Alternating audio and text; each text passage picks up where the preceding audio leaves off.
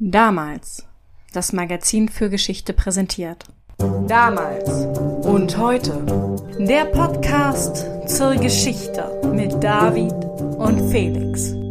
Moin David. Ich grüße dich, Felix. In unserer nächsten Folge geht es um François Mitterrand, den großen französischen Politiker, Mitterrand war Minister in der vierten und Präsident in der fünften Republik und da wahrscheinlich nicht jeder unserer Hörer ganz genau weiß, was es mit der vierten und fünften, geschweige denn den ersten drei französischen Republiken auf sich hat, wollen wir uns das mit den verschiedenen Republiken heute mal etwas genauer angucken und Ordnung in das Chaos bringen. Im Grunde sind diese Nummern 1 bis 5 ja nichts weiter als Ordnungszahlen, die man verschiedenen französischen Verfassungen im Laufe der Jahre gegeben hat, um sie auseinanderzuhalten. Zwischen den Republiken gab es aber auch immer mal andere Staatsformen. Wir erklären das heute alles in Ruhe. Genau, und wir fangen vorne an. Die erste Republik war jene, die während der Französischen Revolution ausgerufen wurde. 1789 beginnt bekanntlich die Französische Revolution. Also unter den Revolutionen Frankreichs ist das nicht nur eine Revolution, sondern die Revolution. Im feudalistischen Europa entledigten sich die Franzosen ihres Königs und versuchten sich an der Gründung einer Republik. Das ist zusammen mit dem amerikanischen Unabhängigkeitskampf der Beginn einer globalen Umwälzung und die Initialzündung für eine ganze Reihe freiheitlicher Bewegungen. Aber diese Revolution ist eben auch die, die so brutal ihre Kinder gefressen hat wie kaum eine andere und sich damit schon fast selbst wieder abgeschafft hat. Am 20. September 1792 versammelte sich zum ersten Mal der frisch gewählte Nationalkonvent. Einen Tag später schaffte er die Monarchie ab und wiederum einen Tag später war der offizielle Beginn der ersten Republik. Die Verfassung, die nun entstand, wurde tatsächlich nie verabschiedet. Dafür war die Republik viel zu beschäftigt. In erster Linie mit Krieg führen, denn dass die Franzosen ihre feudale Ordnung über Bord geworfen hatten, schmeckte den Monarchen Europas gar nicht. Und bald mussten die Männer Frankreichs ihre Freiheit auf dem Schlachtfeld verteidigen. Seit April 1793 wurde die Republik vom sogenannten Wohlfahrtsausschuss beherrscht. An dessen Spitze stand erst Danton und dann Robespierre. Und von Phase zu Phase und Anführer zu Anführer wurde die erste Republik radikaler, will sagen restriktiver. Überall wurden Feinde der Revolution ausgemacht, eingesperrt und hingerichtet. Männer wie Robespierre führten die Republik immer weiter fort von ihren Idealen und errichteten eine Schreckensherrschaft. Auch Robespierre wurde irgendwann gestürzt und hingerichtet, aber eine stabile Republik konnte sich auch unter seinen Nachfolgern nicht entwickeln. Das Pendel schwang dann bald wieder in die andere Richtung aus. Ein gewisser Napoleon Bonaparte hatte sich zu dieser Zeit bereits einen Namen gemacht. Er gehörte nicht zur Klasse der Juristen und Humanisten, die bisher damit beschäftigt gewesen war, die Republik aufzubauen und dann wieder kaputt zu machen, sondern er war Militär. Nach einem Staatsstreich 1799 bekam die Erste Republik eine neue Verfassung. Es begann nun die Zeit des Konsulats. Napoleon wurde zum ersten Konsul, zuerst für zehn Jahre, aber dabei blieb es nicht. 1802 ließ sich Napoleon zum Konsul auf Lebenszeit ausrufen. Und damit war die Republik am Ende. Endgültig und offiziell dann mit der Krönung Napoleon zum Kaiser am 2. Dezember 1804. Napoleon überzog Europa mit Krieg, beherrschte zwischenzeitlich ein beachtliches Reich, wurde aber letztlich geschlagen. Und damit begann die Zeit der Restauration, also der Wiederherstellung der alten feudalen Ordnung. Und zwar überall in Europa. Und für Frankreich bedeutete das, dass es seine Bourbonen wiederbekam. Die Zeit ignorieren wir jetzt geflissentlich, es soll ja um die Republiken gehen. Und als nächstes ist entsprechend die zweite dran. Startschuss war das Jahr 1848. Genau, darüber haben wir in letzter Zeit schon ein paar Mal geredet und vor langer Zeit hatten wir mal eine Folge zum Thema, wie Jean Chasson die Zweite Republik retten wollte. Spoiler Alert, es ist ihr nicht gelungen. Die Zweite Republik war nämlich äußerst kurzlebig. Ende 1852, also knapp fünf Jahre nach ihrem Beginn, segnete sie schon das Zeitliche. Los ging alles genauso spektakulär wie zu Beginn der Ersten Republik mit Barrikaden und einem abgesetzten König. Und das Ende kam, wie schon bei der Ersten Republik, in Gestalt eines Napoleon. Louis Napoleon Bonaparte, der Neffe des ersten Napoleon Bonaparte. Auch dieser zweite Napoleon verwandelte eine Republik in ein Kaiserreich. Er nannte sich nun Napoleon III., was etwas verwirrend sein könnte, weil ja nie ein Napoleon II. Frankreich beherrscht hatte, Napoleon II. gab es aber trotzdem, das war der legitime Sohn Napoleon Bonapartes. Dreimal wurde er zum Kaiser ausgerufen, aber das änderte nichts daran, dass er niemals regierte. Damit sind schon zwei Republiken abgehandelt. Wir kommen damit zur Republik Nummer drei. Und die war nicht nur deutlich langlebiger, sondern hatte auch einen ganz anderen Auftakt als die ersten beiden. Eine große Rolle spielte bei der Entstehung der Nachbar im Osten, Deutschland. 1870-71 herrschte nämlich Krieg, der Deutsch-Französische Krieg. Für die Deutschen endete der Krieg bekanntlich nicht nur mit einem Sieg, sondern auch mit der Reichsgründung. Für Frankreich brachte die Niederlage eine andere Zäsur mit sich. Napoleon III. wurde von den Preußen gefangen genommen und nach Kassel gebracht, und in Paris wurde er für abgesetzt erklärt und die Republik wurde ausgerufen. Wir hatten in der Folge Rom versus die Gallier schon mal darüber gesprochen, dass das einiges mit dem Selbstbild der Franzosen gemacht hat. Gerade hatte man sich noch mit den antiken römischen Vorfahren verglichen und sich angeschickt, das eigene Imperium zu vergrößern, und plötzlich entdeckte man die gallischen Vorfahren wieder. Geschlagen, aber stolz. Geschlagen diesmal nicht von den Römern, sondern von den Deutschen. Und die Deutschen machten es der neuen Republik wirklich nicht leicht. Bismarck sorgte als Reichskanzler bis 1890 dafür, dass Frankreich, so gut es eben ging, isoliert wurde. Bismarck war ja insgesamt sehr gut darin zu verhindern, dass um das Deutsche Reich herum ein Bündnis entstand. Außenpolitisch war es das Ziel der Dritten Republik, sich Deutschland zu entwinden und bestenfalls auch Elsass-Lothringen zurückzuerobern.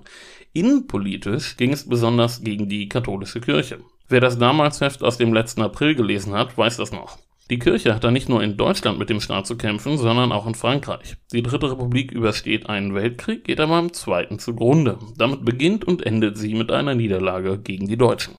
Richtig. Ein Großteil Frankreichs wurde von den Deutschen besetzt und am 11. Juli 1940 gründete General Pétain in Vichy den État français, also den französischen Staat, bevollmächtigt von der Nationalversammlung. Mit dieser Gründung war die Dritte Republik am Ende. Anfangs bekam das Vichy-Regime noch großen Zuspruch, entpuppte sich aber Stück für Stück als Instrument Nazi-Deutschlands. Am Ende des Weltkrieges gehörte Frankreich dann zu den Siegermächten. Nur wenige Tage nach der Befreiung von Paris bildete General de Gaulle am 5. September 1944 eine neue provisorische Regierung. Da das gesamte Frankreich repräsentiert sein sollte, wurden Personen jeglicher politischer Couleur beteiligt und de Gaulle selbst spielte den Streitschlichter. Außerdem sorgte de Gaulle ganz bewusst dafür, dass das Frankreich der Zukunft nicht allein von Personen aus dem Umfeld der Resistance dominiert wurde. Für den Frieden im Land war es extrem wichtig, wilde Rachegelüste an Kollaborateuren schnell unter Kontrolle zu kriegen und in geordnete rechtsstaatliche Bahnen zu lenken. Überhaupt ging es darum, schnell einen funktionierenden Staatsapparat aufzubauen nach rund einem Jahr wurde dann ein erster Schritt unternommen, um dem staatlichen Handeln ein festes Fundament zu geben. Am 21. September 1945 wurde das Volk gefragt, ob die Ordnung der Dritten Republik wiederhergestellt oder eine vierte Republik gegründet werden sollte. Die vierte Republik gewann mit 96,4 Prozent. Die Dritte Republik wollte also keiner wiederhaben.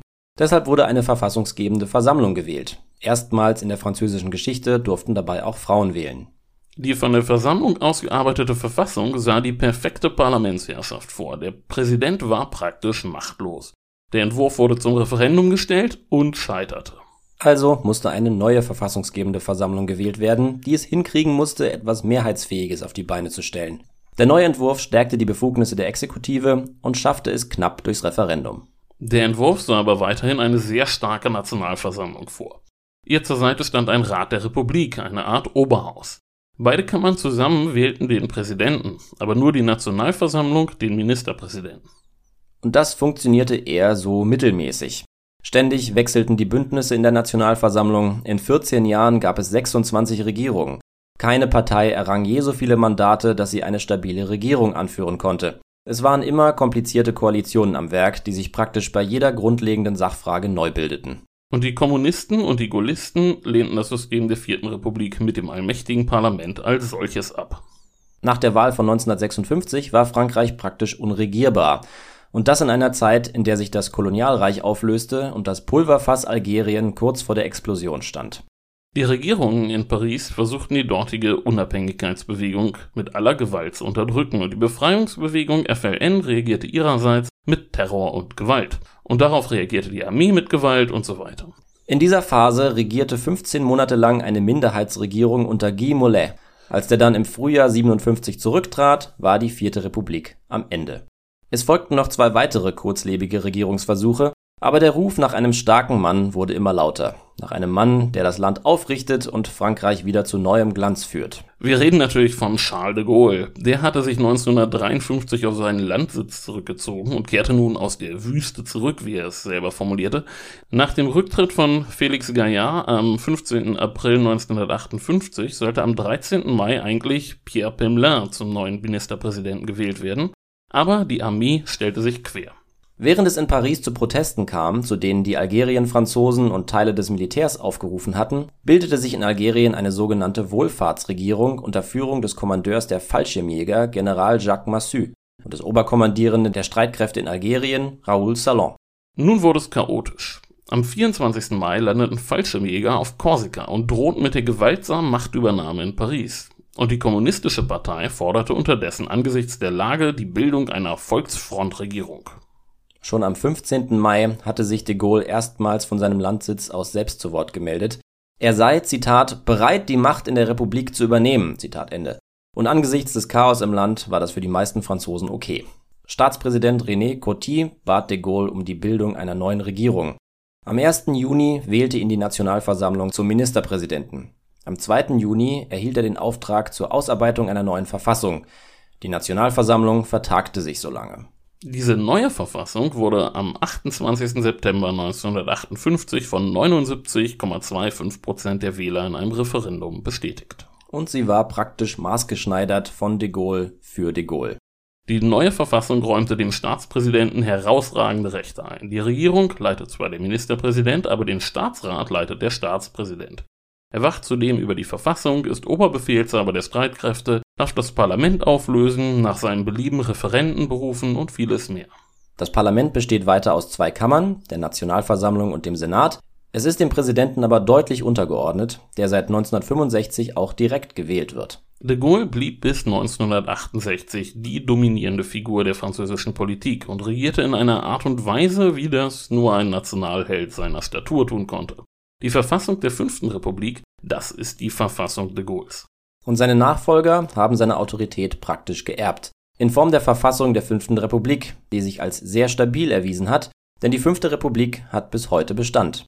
Was aber nicht heißt, dass nicht gerne und häufig davon geredet wird, dass es Zeit für eine neue Sechste Republik sei. Wenn man bei Google mal Sechste Republik und Frankreich eingibt, dann kommt man auf 220.000 Treffer und unzählige Zeitungsartikel, Kommentare und Interviews. Und das allein, wenn man die Wörter auf Deutsch eintippt. Wenn man auf Französisch nach der Sechsten Republik sucht, findet man siebeneinhalb Millionen Treffer und wirklich zahllose Artikel, Kommentare, Interviews, Fernsehbeiträge und Forendiskussionen. Die ersten Forderungen prominenter Journalisten und Politiker nach der Sechsten Republik gab es schon Mitte der 70er. Und um nur ein paar Politiker zu nennen, die in letzter Zeit von der Sechsten Republik geredet haben, da haben wir Arnaud Montebourg, der Wirtschaftsminister unter François Hollande war, Benoît Hamon, der 2017 der Präsidentschaftskandidat der Sozialisten war, Jean-Marie Le Pen, der Vater von Marie Le Pen, und natürlich Jean-Luc Mélenchon, der redete eigentlich immer drüber. Wir lernen also, egal aus welchem Lager man kommt, ob vom Front National oder von den Sozialisten, wer sich über den Präsidenten empört und über die politische Kultur und überhaupt alles, der ruft nach der Sechsten Republik. Das gehört irgendwie dazu. Jetzt auch wieder, diesmal wegen der Rentenreform. Geschimpft wird gewohnheitsmäßig über die zu starke Rolle des Präsidenten in der Verfassung. Stattdessen wird eine Stärkung des Parlaments und des Premierministers gefordert. Manchmal orientieren sich die Befürworter einer Sechsten Republik dabei am deutschen Modell, wo der Präsident nur repräsentative Aufgaben hat. Meistens sind die Vorschläge aber eher vage. Oft wird da auch viel Altbekanntes einfach neu vermischt. Da wird denn je nachdem, wo der oder die Einzelne steht, von Jakobinismus und Volkssouveränität geredet, von der ungeteilten Nation und dem Feudalstaat, von natürlichen sozialen Strukturen, vom Zeitalter des Volkes und von so manchem mehr, was für Außenstehende, und ich meine damit alle, außer demjenigen, der gerade davon redet, nicht immer ganz leicht nachzuvollziehen ist. Wer weiß, vielleicht kommt es ja diesmal wirklich zur Verfassungskrise und der Bildung einer sechsten Republik. Na, schauen wir mal. Bisher hat sich die fünfte Republik als erstaunlich zäh erwiesen. Und ein politischer Überlebenskünstler war auch François Mitterrand, über den wir in der nächsten Folge reden werden.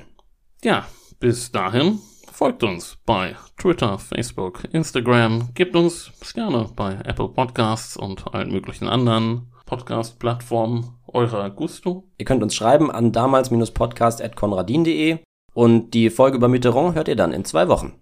Macht's gut. Ciao.